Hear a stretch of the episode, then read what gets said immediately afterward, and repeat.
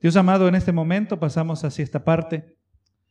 Padre, verdaderamente es algo especial que tú tienes preparado para nosotros, el poder ser partícipe, Señor, de tu palabra. Como estuvimos mirando la semana pasada, Señor, que estas palabras de las cuales somos partícipes, así como la iglesia en Tesalónica, Padre Santo, debemos usar nosotros esta palabra para alentarnos unos a otros con estas palabras, Señor. Gracias que tú nos das esta bendición a cada uno de nosotros de estar aquí presentes, Señor, y aquí también a mí de darme tan grande privilegio, Señor, de ser portador de tu palabra. Señor amado, sé, soy instrumento, mi deseo no es sobresalir, mi deseo es que tú seas exaltado por medio de tu palabra. Tú eres el dador de la vida. Tú eres, Señor amado, el que nos fortalece, el que nos da aliento en los momentos difíciles, Señor amado. Gracias te doy. Te pido todo esto en el nombre de Cristo Jesús. Amén y amén. Y así pues vamos a tratar de cubrir la última parte de la carta de primera de Tesalonicenses. Primera de Tesalonicenses en el capítulo, vamos a estar mirando hermano el capítulo 5, así que le pido que me acompañe. Una de las cosas que estuvimos hablando la semana pasada que, y vamos a tocarlo de nuevo hoy, que la doctrina de inminencia no es respaldada por la palabra. Es más, el día de ayer estuve hablando con un pastor amigo mío que, gracias a Dios, pues conoce bastante de profecía, aunque cree en la posición pretribulacional, y hablando con él me tuvo que admitir que la, de, la doctrina de inminencia, o sea que Cristo puede venir en cualquier momento, es una conjetura, o sea, es algo que se ha asumido, porque la palabra no lo dice directamente. Amén. Y me sorprendí, y aprecié su honestidad al decir esto, porque vamos mirando que la, usted lee estos pasajes, primera de Tesalonicenses 4 y 5, y vamos mirando, hermanos, que esta doctrina no nace naturalmente. Vamos a, mirar, vamos a mirarlo más adelante, que esta doctrina tiene que ser fabricada para poder hacer una división entre lo que es la venida de Cristo y el rapto. Yo espero que para ahora, y esto es clave, le vuelvo a recordar, si vamos a comprender la posición pre-ira, tenemos que reconocer que la doctrina de inminencia no la respalda la palabra. Amén. Se tiene que asumir, que se tiene que fabricar. Vamos a mirar, ¿verdad? Y lo vamos a mencionar ahora en este capítulo 5. Al nosotros ya haber, Gloria Jesús, este, rechazado esa doctrina, se nos hace mucho más fácil comprender los últimos tiempos. Ahora vamos al verso 1, hermano, dice, pero acerca de los tiempos y de las ocasiones, no tenéis necesidad, hermanos, de que yo os escriba. Pero acerca de los tiempos y las ocasiones. O sea, hermano, vamos mirando, eh, estaba, yo he estado aún recordando mucho de lo que tiene que ver con ese tema. Yo he estado escuchando enseñanzas acerca de, de la posición pretribulacional, escuchando lo que otros maestros dicen, para, para, para verdaderamente, gloria a Jesús, ver lo que la palabra verdaderamente está diciendo, donde estamos de acuerdo, dónde estamos en desacuerdo. Y, una, usted va a mirar que una mayoría de maestros de profecía en la posición pretribulacional, que la que, la que nosotros antes postulábamos, dicen que entre el capítulo 4 y el capítulo 5 ha habido un cambio de tema. Que el capítulo 4 habla del rapto, dicen. Pero el capítulo 5 empieza a hablar ahora de la venida del Señor. Y vamos mirando y usan la expresión que dice, pero acerca. Gloria a Jesús. Esta expresión, pero acerca, eh, están diciendo que esta significa que hubo un cambio de temática. Pero vamos a mirar, hermano, más adelante, que este no es necesario, no hay necesidad. Vamos mirando cuidadosamente los pasajes, el 4 y el 5, y no hay necesidad de divorciar, de separar el capítulo 4 del 5, como que están hablando dos temáticas. Es más, se lo voy a leer desde el capítulo 4 en el verso 13 para que vayamos mirando cómo esto fluye. Verá, el capítulo 4, verso 13 dice, tampoco hermanos que queremos hermanos que ignoréis acerca de los que duermen para que no os entristezcáis como los otros que no tienen esperanza, porque si creemos que Jesús murió y resucitó, así también traerá Dios con Jesús a los que durmieron con él. Por lo cual les decimos esto en palabra del Señor, que nosotros que vivimos, que habremos quedado hasta la venida del Señor, y recuerde, ahí venida significa la venida del Señor, no precederemos a los que durmieron, pero el Señor mismo, como de mando, con voz de arcángel, con la trompeta de Dios, descenderá del cielo los muertos en Cristo resucitarán primero. No tenemos razón para creer que la venida del Señor se refiere a cualquier otra cosa, sino la venida del Señor, ¿verdad? Luego nosotros que los que vivimos, los que hayamos quedado, seremos arrebatados juntamente con ellos en las nubes para recibir al Señor en el aire y así estaremos siempre con el Señor. Por tanto, alentados los unos a los otros con estas palabras. Pero acerca de los tiempos y de las ocasiones, no tenéis necesidad, hermanos, de que yo os escriba. Vamos mirando que el tema no necesariamente ha cambiado. El hecho que el, el que editó la Biblia, que le agregó los capítulos, puso ahí un nuevo capítulo, no quiere decir que esto automáticamente cambió. Amén. El tema continúa. Pero entonces ahora se nos han hablado detalles específicos. Bendito sea el Señor. En los detalles específicos se nos hablaron de la resurrección de entre los muertos. Se nos habló de la venida del Señor. ¿Verdad que sí? Se nos dejó saber que nosotros no, no precederemos ¿verdad? a los que durmieron, hablando de los que durmieron, refiriéndose de los que murieron en Cristo. Gloria sea el Señor, nos deja saber una secuencia, ¿verdad que sí? Se va a ver, eh, escuchar la voz de mando de Dios como una expresión militar, nos dice el verso 16. Voz de arcángel con trompeta de Dios, una, una trompeta como para, para llamar a asamblea, una reunión, ¿verdad? Si ahí se nos presenta la secuencia, los muertos en Cristo resucitarán. Y de ahí dice que nosotros los que vivimos, los que hayamos quedado, los que hayamos sobrevivido, todos seremos arrebatados juntamente. O sea, se nos han dado unos detalles específicos, ¿verdad? Que tienen que ver con estos últimos tiempos. Pero ahora en el verso, capítulo 1, capítulo 5, verso 1 dice, pero ahora acerca de los tiempos y las sazones, como que ahora se nos va a ajustar un poco el ángulo. Maestros pretribulacionales dicen que esta expresión, pero acerca, significa que un cambio de tema. Pero no, hermano, pero acércanos, usted vamos a mirar más adelante, que el contexto nos va a dar a entender que Pablo ahora, después de haber hablado de detalles específicos, su enfoque, gloria Jesús, ahora se hace más amplio, se hace más panorámico, como cuando usted está con una cámara ahora y ha hecho un acercamiento con el lente. Y ahora usted retrocede y ahora busca un vistazo más amplio, ¿verdad?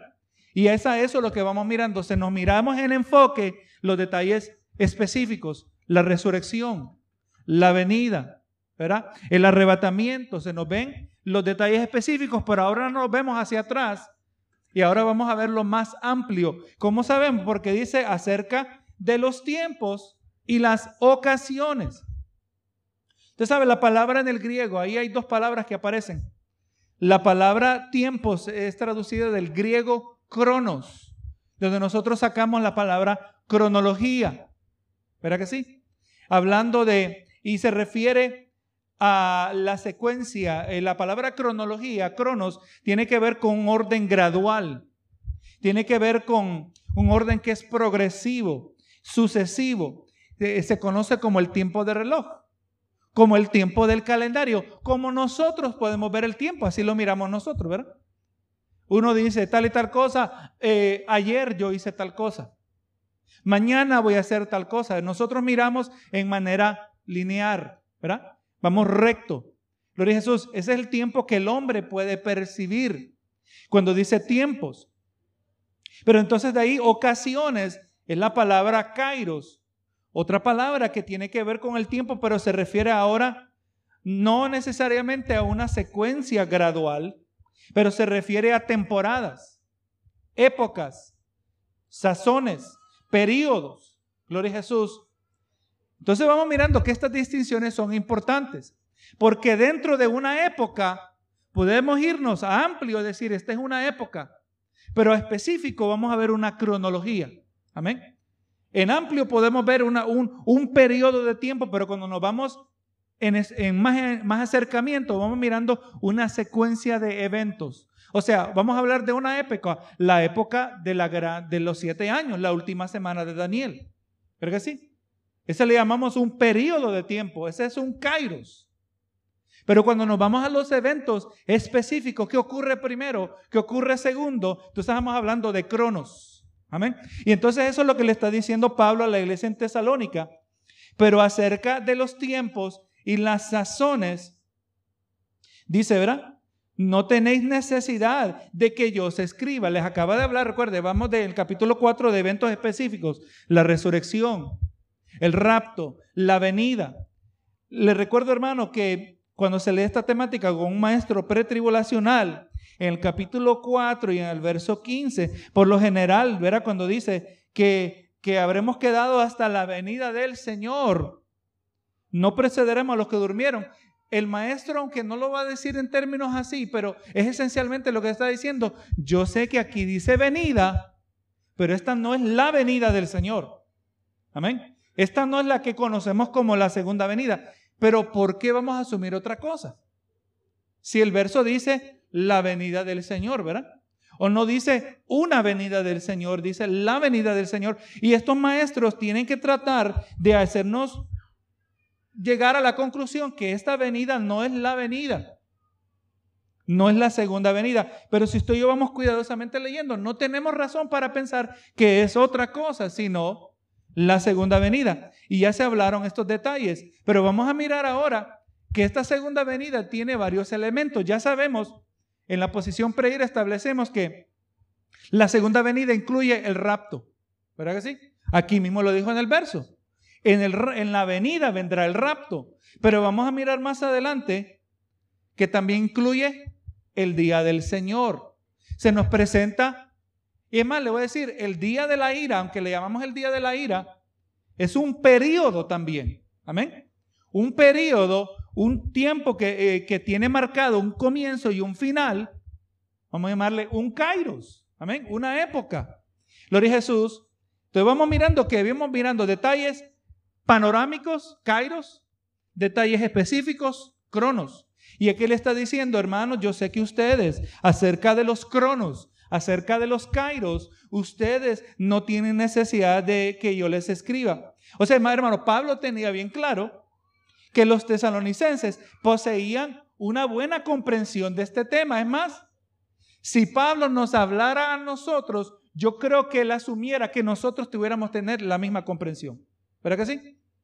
Recuerde que el capítulo 4 terminó con esta expresión, por tanto alentados los unos a los otros con estas palabras el propósito de Pablo de traer estos versos, estos capítulos, que esta sección que tiene que ver con los últimos tiempos, no era de, de, satisfacer nuestra fascinación del futuro, que sí es bien interesante, ¿verdad? Saber acerca del futuro. Bien interesante saber acerca de los eventos que vienen. Bendito sea el Señor. Pero ese no era el deseo de Pablo. El deseo de Pablo era de que esta instrucción le sirviera de aliento. Y es más, ese es el mismo efecto que tiene que tener en nuestras vidas. Amén. Cuando estudiamos nosotros acerca de los últimos tiempos, número uno, vamos sacando que Dios está en control.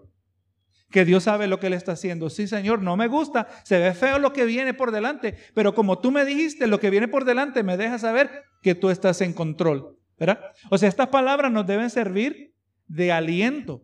Gloria a Jesús. Y eso, y eso todavía continúa ahora en el capítulo 5. Vamos a asumir que ni siquiera le pusieron capítulo 5, vamos a asumir que el verso 1 del capítulo 5 es el verso 19, porque el tema continúa.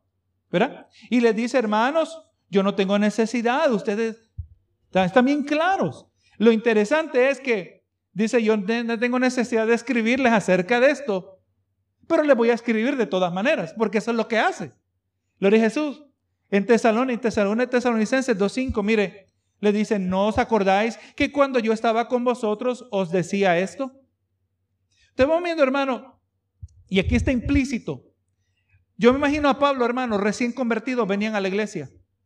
Se hacían profesión de fe y daban evidencia, un verdadero testimonio de que se habían arrepentido de sus pecados. ¿Usted se puede imaginar lo que hacía Pablo? ¿Será que Pablo empezaba a disipularlos? ¿Será que Pablo empezaba a enseñarles doctrina? Claro que sí. Les enseñaba acerca de Jesucristo. Él les enseñaba acerca de lo que es el perdón de pecados. Él les enseñaba todo lo que él escribe en sus cartas. Y también les enseñaba de profecía. ¿Verdad que sí? Pablo les enseñaba. Recuerde, hermano, los hermanos en Tesalónica eran una iglesia de recién convertidos que Pablo tuvo que huir a causa de qué?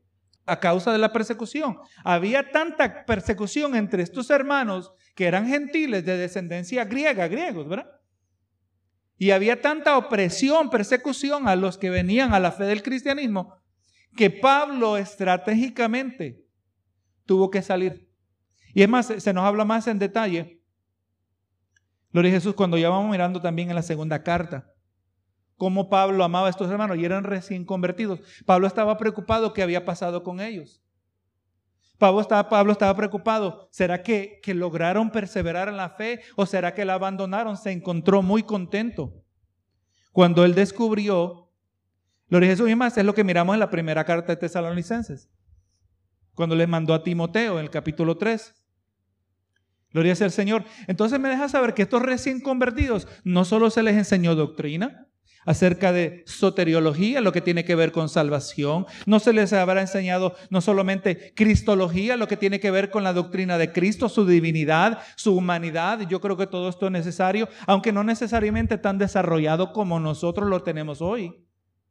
Pero tenía que enseñarle y obviamente profecía. Ahora, ¿qué me dice eso de aquellas iglesias? Que omiten un conocimiento que Pablo le había enseñado a sus recién convertidos. ¿Será que habrá un desbalance? Amén. Cuando un creyente ignora de profecía, yo le digo que hay iglesias y he hablado con creyentes que cuando se les toma el se les toca el tema de profecía, muy interesados y dicen, porque en mi iglesia nunca hablan de esto. Es triste. Hermano, esto, el conocimiento de profecía acompañado con las doctrinas las doctrinas que fortalecen la vida espiritual. Esta acompañada, hermano, trae un equilibrio necesario. Ahora viviendo nosotros en luz de una expectativa que Cristo viene, yo creo que nuestra vida, hermano, yo le digo, hermano, mire, me dijeron que en un momentito va a entrar el presidente por esas puertas. Yo creo que usted no me va a hacer mucho caso a mí, ¿verdad? Yo creo que usted, ah, independiente, si le cae bien o le cae mal, es un acontecimiento importante que llegue el presidente, ¿verdad? Gloria a Jesús. Usted va a estar mirando. Oye, pero ¿cuánto dijo, tiempo dijo el pastor? Quizás ni se pueda concentrar en el estudio. ¿Verdad que sí? Es como al niño que usted le dice, mira, vamos a, ir a salir a dar una vuelta en una semana. El niño se vuelve loco, lo deja loco a uno. ¿Verdad que sí? ¿Y cuándo, cuándo vamos a ir?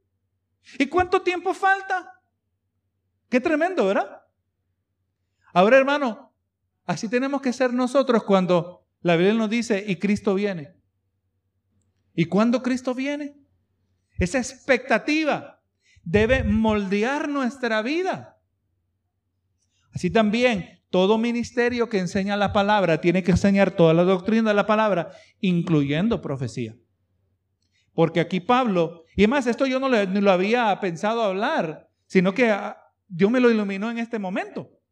Porque son hermanos recién convertidos. Y ellos sabían de profecía.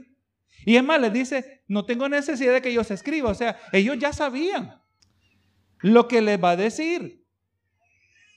Ahora vemos el verso 2. Dice, ¿por qué vosotros? aquí le está diciendo por qué ellos no les debe escribir. No había necesidad de tocarles el tema, aunque sí les toca el tema. Dice, porque vosotros sabéis perfectamente Sabéis perfectamente que el día del Señor vendrá como ladrón en la noche.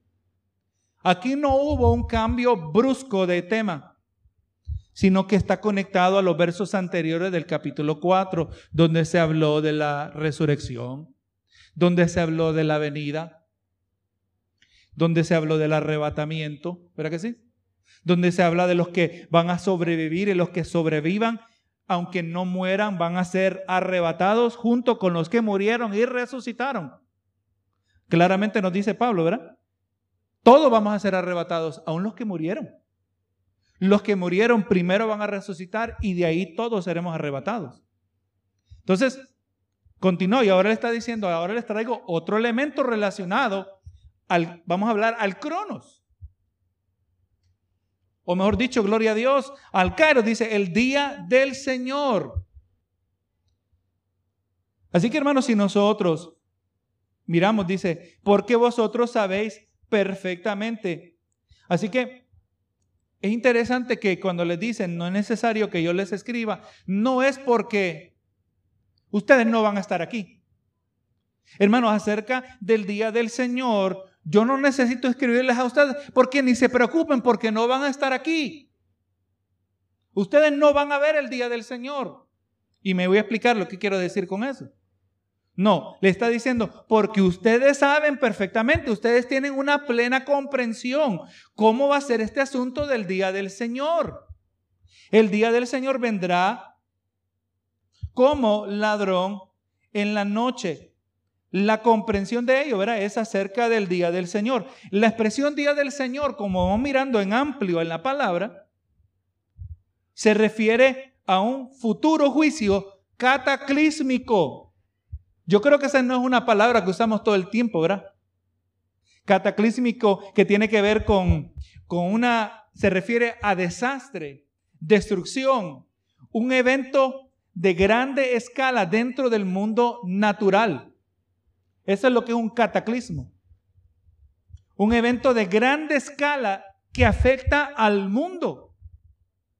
Nosotros no hemos tenido problemas hasta ahora cataclísmicos, aunque sí nos dicen que el problema del calentamiento global, ¿verdad? Es un problema cataclísmico. Pero no es así de blanco y negro como nos dicen.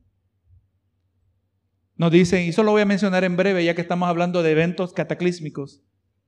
Vamos a filtrar todo a través de la palabra. El calentamiento global, el global warming, no negamos que se está calentando el globo terráqueo. Es innegable, no podemos negar los datos. Pero la pregunta es, ¿es causado por lo que ellos nos dicen? Recuerden, los que nos hablan acerca del calentamiento global, para ellos Dios no existe. Dios no es un factor en este asunto. Es más, Dios es tanto no un factor en esta situación que está en nuestras manos. Nosotros tenemos que rescatar el planeta. Deje de comprar pajillas sorbetes, popea, popotes. Sorbetos, ¿es verdad? Deje de compre, compre de straws, pero cómprale de cartón. Si usted compra de cartón, como está en, creo en California, usted está cuidando el ambiente, usted está ayudándonos a evitar un evento cataclísmico. Nos dicen que si no hacemos nada, en, primero era en 20 años, ahora dicen que tenemos 10 años, hermano. Solo nos quedan 10 años. Ahorita el calentamiento global como que tomó una silla segunda, ¿verdad? De segundo lugar, porque ahorita número uno es el virus. Aunque sí el planeta se va a apagar, acabar en 10 años, pero eso no importa porque ahorita a puras penas estamos sobreviviendo el virus. Pero recuerde, nos dicen también que una de las razones por el calentamiento global, que no inicialmente quería hablar acerca de esto, pero es relacionado, es que es demasiada población. Y como es demasiada población, produce demasiada contaminación. Ahora, un Dios que todo lo sabe, ¿será que pudo anticipar cuánta gente iba a vivir en su planeta? Yo creo que sí, yo creo que no es extremista pensar que un Dios que todo lo sabe iba a preparar un planeta que iba a anticipar toda futura población. Entonces ella mí me va diciendo que yo no puedo aceptar 100% lo que me están diciendo estos humanistas, naturalistas, científicos, aunque si tienen razón hay un calentamiento global, pero no necesariamente es por lo que ellos nos dicen. Amén. Hay otras razones, ¿verdad?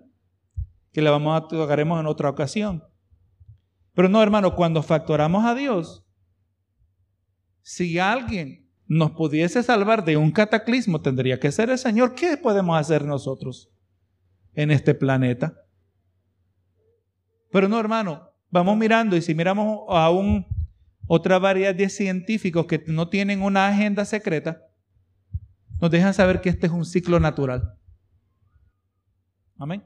Y que el supuesto cataclismo no va, vamos mirando y vamos entendiendo que no necesariamente va a venir. Ahora vamos mirando que aquí sí viene uno, que sí viene. Este es innegable, el día del Señor. De ese sí hay que prepararnos, de ese sí hay que preocuparnos. De ese sí tenemos que estar eh, preparados. Gloria sea al Señor. El día del Señor se refiere al periodo donde Dios desata juicio sobre todos los malvados. El libro de Apocalipsis prácticamente, ¿verdad? Y déjenme mencionarle, voy adelantando antes de que entremos a Apocalipsis. El juicio del Señor no comienza en el capítulo 4, mejor dicho, en el capítulo 5 y 6, donde se empiezan a abrir los rollos donde se empiezan a abrir los sellos, mejor dicho. El juicio del Señor comienza, y usted ve la escena, que cuando se abrió el séptimo sello, dice la palabra que hubo un silencio, ¿se acuerda de cuánto tiempo? Como de media hora. Yo me trataba de imaginar esta escena, un silencio en el cielo como de media hora. ¿Será, hermano, que de la perspectiva humana, de repente todo viento dejó de soplar? ¿De repente todo pájaro dejó de cantar? Esas cosas ocurren, ¿verdad que sí? La gente habla cuando han habido situaciones donde viene un tsunami. Como que los animales pueden percibir un maremoto, ¿verdad?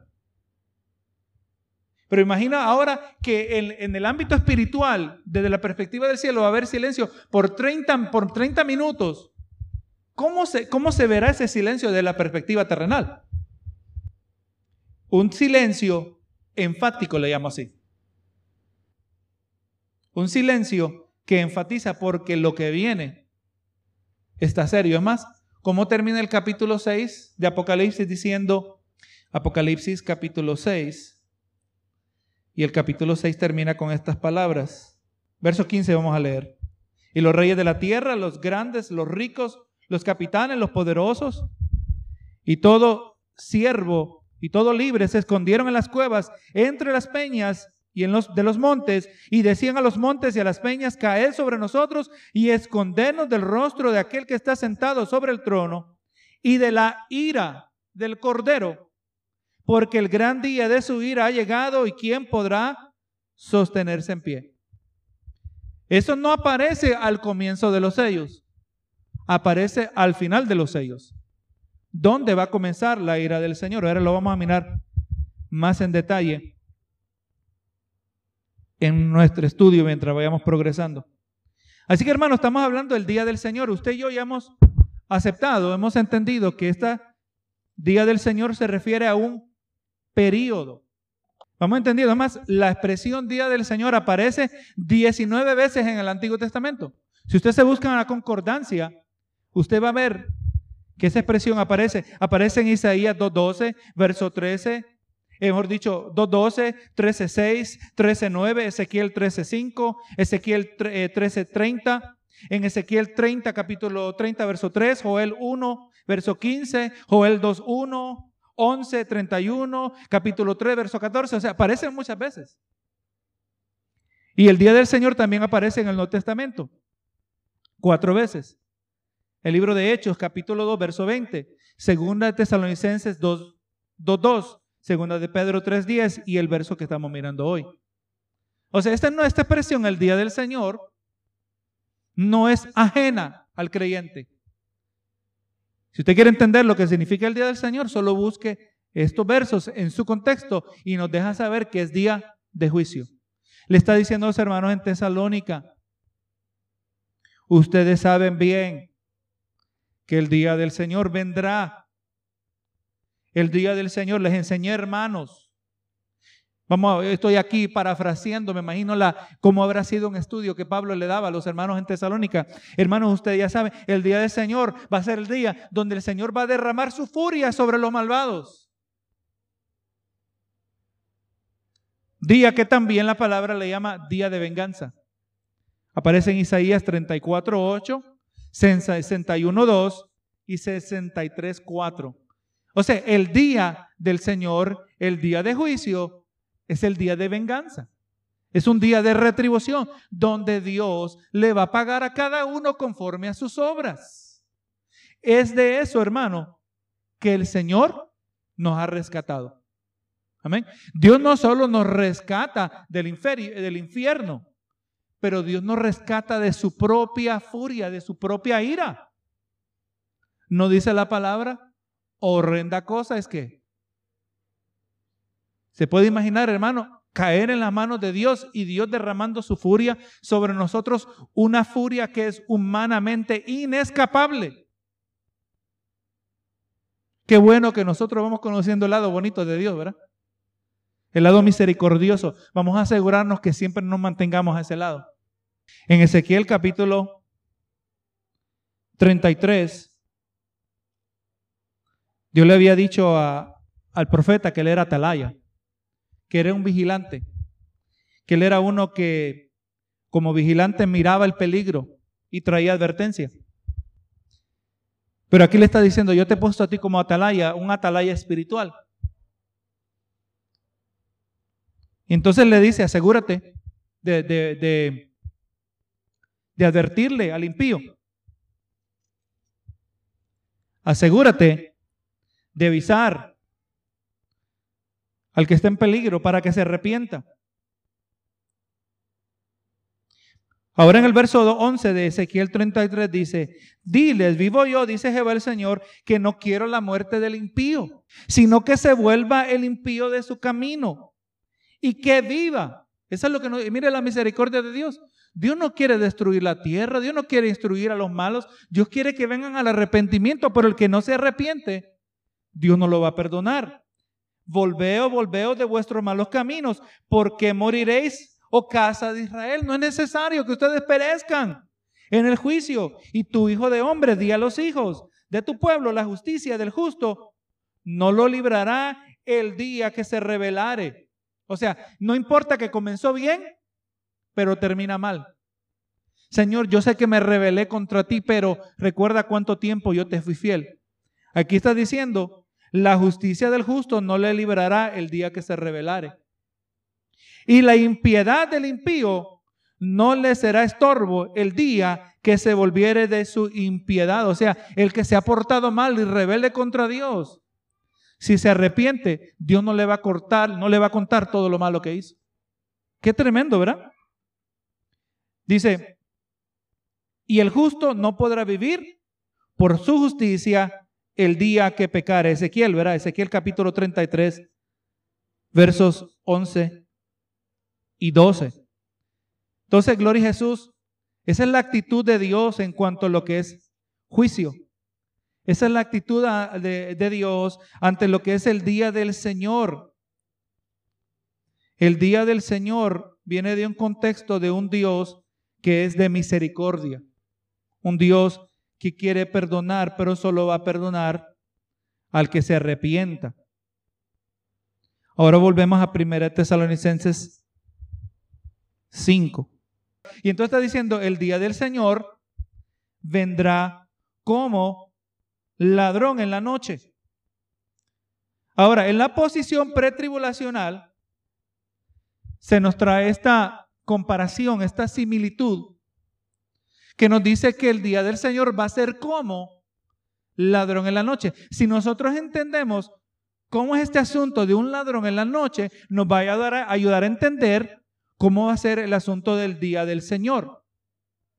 Ya ahí rápidamente vamos mirando que la expresión ladrón en la noche no necesariamente tiene que ver con el rapto, como muchos maestros pretribulacionales han enseñado, ¿verdad? ¿Cómo va a ser el rapto? Como ladrón en la noche, repetíamos nosotros. Yo así repetí. Porque así fui enseñado. Pero aquí no está diciendo que la expresión ladrón en la noche no necesariamente tiene que ver con el rapto, tiene que ver con el día del Señor. Ahí está claro, ¿verdad? El día del Señor será como ladrón en la noche. Entonces ahora vienen los maestros pretribulacionales y nos dicen, aquí está inminencia. Aquí está que viene en cualquier momento. Aquí está la enseñanza donde eh, no solo vendrá en cualquier momento, pero será secreta la venida del Señor. Gloria a Jesús, todo esto para lograr hacer una separación entre la segunda venida y el rapto. Cuando, vuelvo a repetir, estos dos eventos van juntos. Y lo vamos a mirar. Ahora, mire la expresión de ladrón. Ladrón aparece frecuentemente en el Nuevo Testamento. Miren, Mateo 24, 43 dice, pero sabe esto, que si el padre de la familia supiese a qué hora el ladrón habría de venir, velaría y no dejaría minar su casa. O sea, si usted sabe cuándo viene el ladrón, usted va a estar como velando, va a estar alerta. ¿Verdad que sí? O sea, vamos, se nos toca el tema del ladrón, se nos toca el tema de un estado de alerta, ¿verdad? En Lucas 12, 39 y 40 habla lo mismo. Segunda de Pedro 3.10 dice, pero el, día del, pero el día del Señor, otra vez, será como ladrón en la noche. Exactamente lo que dijo Pablo, ¿verdad? En el cual los cielos pasarán con gran estruendo, estruendo y los elementos ardiendo serán deshechos y la, tierra, y la tierra y las obras en ella serán quemadas. Ahí no hay duda que el día del Señor tiene que ver con un evento cataclísmico. ¿Verdad? Apocalipsis 3:3. Acuérdate pues de lo que habéis recibido, de lo que has recibido y oído, y guárdalo y arrepiéntete, pues si no velas, alerta, ¿verdad? Estado de alerta, si no velas, vendré a ti como ladrón y no sabrás a qué hora vendré sobre ti. Estamos viendo una conexión entre ladrón que viene y un estado de alerta. Apocalipsis 16, 15. He aquí yo vengo como ladrón. Bienaventurado el que vela. ¿Usted ve la conexión, hermano? Ladrón y velar. Ladrón y velar. Bienaventurado el que vela y guarda sus ropas para que no ande desnudo y vean su vergüenza. Entonces, vamos entendiendo un poquito acerca de esta expresión, ladrón en la noche. Hasta ahora, sin estos versos, sin haber leído estos versos adicionales, nosotros no necesariamente sabemos qué, qué se refiere esta expresión como ladrón en la noche. Se nos dijeron, los maestros pretribulacionales nos dijeron secretamente, nos dijeron, va a ser oculto. Pero ahora mire el verso 3 aquí nos presenta un calificativo al día del Señor que vendrá como el ladrón en la noche. Aquí se nos da algo que nosotros vamos a estar velando. Porque ya en los versos que miramos establecimos que el asunto del ladrón en la noche, cuando el creyente sabe que el Señor vendrá como el ladrón en la noche, basado en todos los versos que miramos, tiene que estar qué? Velando, estar en alerta, alerta espiritual, ¿verdad? discernimiento de lo que está pasando. Eso es lo que nos referimos, entendiendo los tiempos. Ahora, vamos aquí, el mismo contexto nos va a dar a entender qué quiere decir Pablo con el ladrón en la noche. Que cuando digan paz y seguridad, dice el verso 3 del capítulo 5 de primera de Tesalonicenses, cuando digan paz y seguridad, entonces vendrá sobre ellos destrucción repentina, como los dolores de mujer encinta y no escaparán. Así esta expresión, que cuando digan, o sea que va a haber una situación, va a haber una secuencia de eventos que se van a desarrollar en los últimos tiempos, van a haber sucesos mundiales donde el mundo va a llegar a una conclusión. Van a decir algo, ¿verdad que sí? Ya sabemos lo que va a decir. Van a estar en una anticipación porque eventualmente yo me imagino el escenario. Hemos alcanzado paz y seguridad. Pero obviamente esa paz y seguridad se logró basado en algo que había estado pasando, ¿verdad? Esa expresión de decir ahora hay paz y seguridad es porque antes no había paz y seguridad, podríamos decir eso. ¿verdad? Si se ven necesitados, por ejemplo, ahorita viene y dice, ahora en esta nación hay paz y seguridad, es en el contexto que ya pararon toda la violencia, ¿verdad? Entonces, ah, ok, tiene sentido. No están diciendo que hay paz y seguridad porque ya se acabó todo el conflicto. O sea, asumimos, ¿verdad? Asumimos que esta expresión nace de tiempos de conflicto, Va a venir, y aquí donde yo le voy conectando, ¿verdad? Tratando de conectar otros pasajes, esta expresión posiblemente se está haciendo alusión al periodo, un kairos, del tiempo donde el mundo experimenta, experimenta los dolores de parto que aparecen en Mateo 24. Mateo 24, versos 6 al 8. Y oiréis de rumores de guerras y rumores de guerra. Pero eh, no, mirad que nos turbéis, porque es necesario que todo esto acontezca, pero aún no es el fin. ¿Verdad? Porque se levantará nación contra nación y reino contra reino. Habrá pestes y hambres y terremotos en diferentes lugares y todo esto será principio de dolores. ¿Será que en medio, y eh, recuerde, estos versos están directamente conectados a los sellos que aparecen en Apocalipsis 6. Los principios de dolores aparecen en Apocalipsis 6. Conecte los principios de dolores con los cuatro jinetes de Apocalipsis. Amén. Mire qué, qué paralelos hay.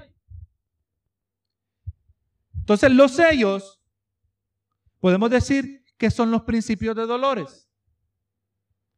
Los sellos son los que van a estar ocurriendo en todo el planeta, terremotos. Pero déjeme agregar que esto todavía no es el periodo del aire, el día del Señor. Amén. El día del Señor vendrá cuando en medio de estos principios de dolores digan paz y seguridad. Amén. Entonces cuando digan paz y seguridad, entonces ahí donde va a venir, ¿qué es lo que viene? En este tiempo de disturbio mundial, habrá anhelo de reposo, ¿verdad? Habrá anhelo de, descansar de, del conflicto. Todo esto que hemos mencionado en Mateo 24, 6 al 8. Pero lo que el descanso, el reposo que ellos buscan, simplemente va a ser una ilusión que va a ser proveída por el anticristo.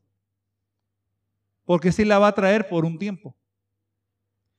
Ahora, es aquí donde vamos a vamos a sacar conjeturas, vamos a sacar conclusiones, donde vamos a especular conectando otros versos. Mi opinión y no he leído otros comentaristas, pero yo creo que el evento que al final dirá, causará que se pueda decir paz y seguridad, es cuando esté llegando a su culminación la persecución de la iglesia. Recuerde, la palabra dice que al anticristo se le da permiso de venir contra los santos y qué? Y vencerlos. Le usted lee en Apocalipsis donde se nos presenta de gente que murió durante la gran tribulación. Recuerdo también para nuestros hermanos que nos están escuchando que hemos entendido que gran tribulación no significa la ira de Dios. Gran tribulación significa gran persecución, gran aflicción, especialmente si miramos las palabras en el griego original y las miramos dentro de su contexto en las 43 ocasiones que aparecen en el Nuevo Testamento. Así que durante la gran tribulación será la grande persecución de la iglesia, la grande persecución del remanente fiel. Y cuando el anticristo llegue al punto que ha hecho una matanza, esta es mi especulación, ¿verdad? Porque esto es implícito. ¿Será que eso es lo que causará a todo el mundo creer? ¿Llegó paz y seguridad? Porque hermano, usted sabe que en el día de hoy y mire que yo estoy siendo cuidadoso de decirle dónde es mi opinión, ¿verdad? ¿Dónde son mis conclusiones? Usted puede sacar diferentes conclusiones y no hay problema. Pero puede que tenga sentido. El mundo de hoy, hermano, estamos especialmente el conflicto político que estamos mirando en esta nación. Usted sabe que se murió una, una juez de la Corte Suprema, una de las jueces más liberales que ha habido. Principal en desarrollar los derechos que le han otorgado a las personas de, de hacer actos inmorales. Ha sido clave que murió, los que están a favor de esta mujer están con pánico de que pueda o haber un retorno a los principios morales de esta nación. Están en pánico, hermano. Oremos. Que sea la voluntad de Dios. Poner un juez que nos ayude un poco en esta nación. Con principios morales. ¿Qué importa que sea republicano? ¿Qué importa que sea demócrata? Eso es secundario. Lo que necesitamos es alguien con principios morales, principios bíblicos. Hermano, nosotros que creemos que hablamos del pecado, que hablamos en contra del adulterio, en contra de la homosexualidad, nosotros somos estorbos a la sociedad progresiva. ¿Será que cuando el anticristo extirpe este estorbo, será que cuando, será que él es el que va a hacer la declaración? Paz y seguridad. Pero aquí nos dice que cuando venga paz, cuando digan paz y seguridad, ¿qué va a venir? Destrucción repentina. El día del Señor será como ladrón en la noche. Porque cuando digan paz y seguridad, le va a venir qué clase de destrucción. ¿Destrucción? Ahí lo dice. Repentina, hermano. ¿Qué significa repentino? Inesperado, ¿verdad? O sea, algo que puede ocurrir rápido, como ocurrió rápido, era inesperado. No me lo esperaba, podemos decir, ¿verdad? Fue repentino. Cuando digan paz y seguridad, lo que menos le va a venir es paz y seguridad. Y como estaban esperando paz y seguridad y les viene lo opuesto, con razón es repentina. Entonces, ¿será que esta expresión nos ayuda a entender la expresión de ladrón en la noche? El día del Señor será como ladrón en la noche, porque cuando digan paz y seguridad, les vendrá destrucción repentina. Nos está diciendo, es una similitud, ¿verdad? Se pone una cosa al lado de otra para entender la una y la otra. Entonces no está diciendo que el día del Señor va a ser repentino. No estamos haciendo gimnasia, doblando los versos, transversando los significados, sino que estamos tratando de cuidadosamente mirar para los incrédulos será repentina destrucción. Mire lo que dice. Así que el día del Señor, hermano, será inesperado, será repentino. La gente no va a estar preparada. Ahora vamos a soportar esta noción con Lucas 17, 26. Es más, abra su Biblia conmigo allí. Lucas 17, 26. Entonces ya establecimos que el día del Señor será como ladrón en la noche. ¿Qué es eso de ladrón en la noche? Será como que cuando digan paz y seguridad vendrá destrucción repentina. Ahí fácilmente concluimos, sacamos la conclusión que el día del Señor será repentino. Ahora mire lo que aquí vamos a apoyarlo con las palabras de Jesús. Lucas 17, 26 al 30. Como fue en los días de Noé, también será en los días del Hijo del Hombre en los días de su venida. O sea, ya todo el mundo, aún pretribulacionales, y nosotros preira, entendemos que cuando venga el Señor en su venida, ahí no hay cuestión. El día que el Señor viene en su venida es el día del juicio. Ahí no hay debate. Entonces aquí está diciendo, en los días del Hijo del Hombre, será como en los días de Noé. Así que evaluamos los días de Noé y nos va a ayudar a entender cuando venga el Hijo del Hombre, vamos a encontrar circunstancias similares. ¿Qué hacían? Comían y bebían. Se casaban y se daban en casamiento. Esto no está hablando de glotonería. Aquí no está hablando de borrachera. Está hablando aquí de la vida cotidiana. Porque se casaban y se daban en casamiento. Eso no es malo. Se comían, comían y bebían, se casaban y se daban en casamiento hasta el día que entró Noé en el arca y vino el diluvio y lo destruyó a todos. O sea, la vida terrenal aunque Noé, ya sabemos nosotros, Noé que estuvo predicando cuánto tiempo, ¿se acuerda? 120 años, 120 años estuvo haciendo preparativos Noé, diciéndole Dios le dijo, va a llover. Nunca había llovido. Por 120 años yo me imagino que Noé habrá sido ridiculizado. ¿Qué estás haciendo un arca? ¿Y qué? ¿Por qué tan grande? Que vas a meter todos los animales. Usted se puede imaginar, hermano, quizás cómo era probada la fe de Noé, Señor. Espero que tú vas a cumplir lo que dijiste porque nada está pasando. Por 120 años parecía que nada estaba pasando. ¿Verdad que sí? No había llovido. Miren, por favor, arrepiéntanse. Arrepiéntanse de su pecado para que así podamos entrar todos juntos. Yo me imagino que, que Noé quizás habrá hablado con sus primos. ¿Será que ha hablado durante 120 años con sus tíos? ¿Con sobrinos? ¿Con sus concuños? Yo creo que habló con toda esa gente. Con sus vecinos. Yo creo que en 120 años tuvo bastante tiempo para hablar de esto con bastante gente. No solo él, pero su esposa y sus hijos y las esposas de sus hijos, ¿verdad? Porque solo ocho entraron en el arca y por 120 años nadie les creyó. Va a pasar algo, va a pasar algo, va a pasar algo. ¿Qué va a pasar? Nada.